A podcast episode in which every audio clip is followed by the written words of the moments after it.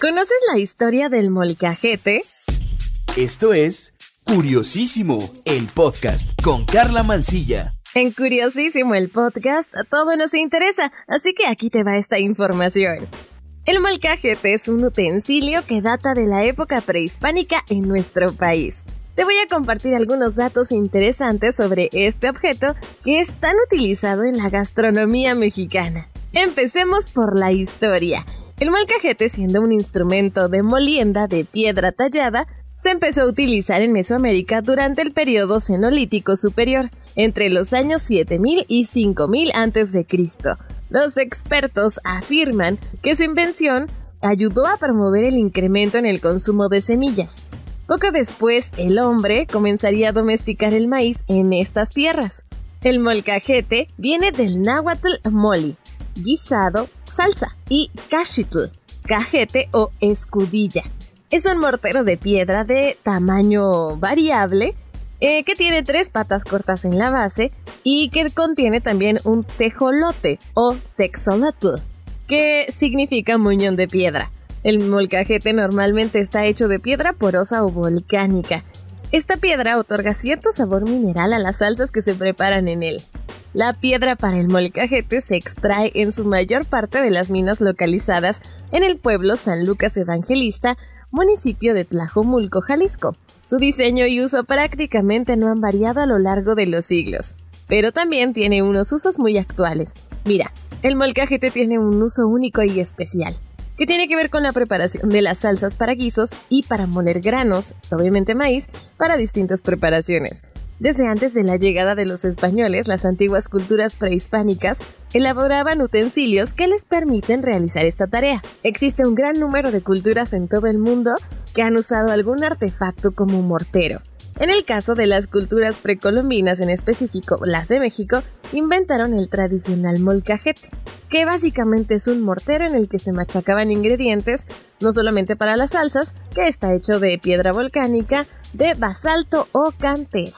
Sin duda el sabor de una de estas salsas preparada en la licuadora nunca se va a comparar con este característico y delicioso sabor que tiene una salsa martajada. El molcajete es un utensilio que no puede faltar en ninguna cocina mexicana. Y ni se diga de toda la tarde de una carnita asada, esto es infaltable. Bueno, pero ¿cómo podemos elegir un buen molcajete? Pues bueno, antes de elegir un molcajete, te tienes que asegurar que en realidad sí sea una pieza artesanal hecha de piedra volcánica, basalto o cantera. Existen en el mercado generalmente piezas de molcajetes que se fabrican en serie con la mezcla de materiales como el cemento, que por más que locuras y locuras, no evitarás que tú, tu familia o tus amigos se lleven a la boca un pedazo de piedra, incluso de cemento. De igual forma, te tienes que asegurar que el tejolote que ya te contés esta piedrita con la que vamos a aplastar los ingredientes, si sea también de cantera o de piedra volcánica, porque si no se va a ir desmoronando con el impacto o con esta presión constante entre ambas piedras y por supuesto pues se van a contaminar los alimentos. Un molcajete forjado en piedra, cuando aún está nuevo, desprende un poquito de piedras y polvo. Esto es completamente normal ya que es nuevo y por eso debemos curarlo muy bien. Ahora te vas a preguntar cómo se cura un molcajete. A ver, es muy sencillo. Necesitas una escobeta pequeña o un cepillo, medio puño de frijoles, medio puño de lentejas y medio puño de arroz, aceite caliente o agua y jabón. Los granos se usan para cubrir las porosidades de la piedra. También sirve para que al triturar se vaya puliendo el tejolote y el interior del molcajete. Entonces primero hay que comenzar por triturar lo más grande, en este caso los frijoles, hasta que se deshagan por completo. Te vas a dar cuenta que se desprende mucho polvito de la piedra, el cual va a ir disminuyendo entre más repitas este proceso de triturar.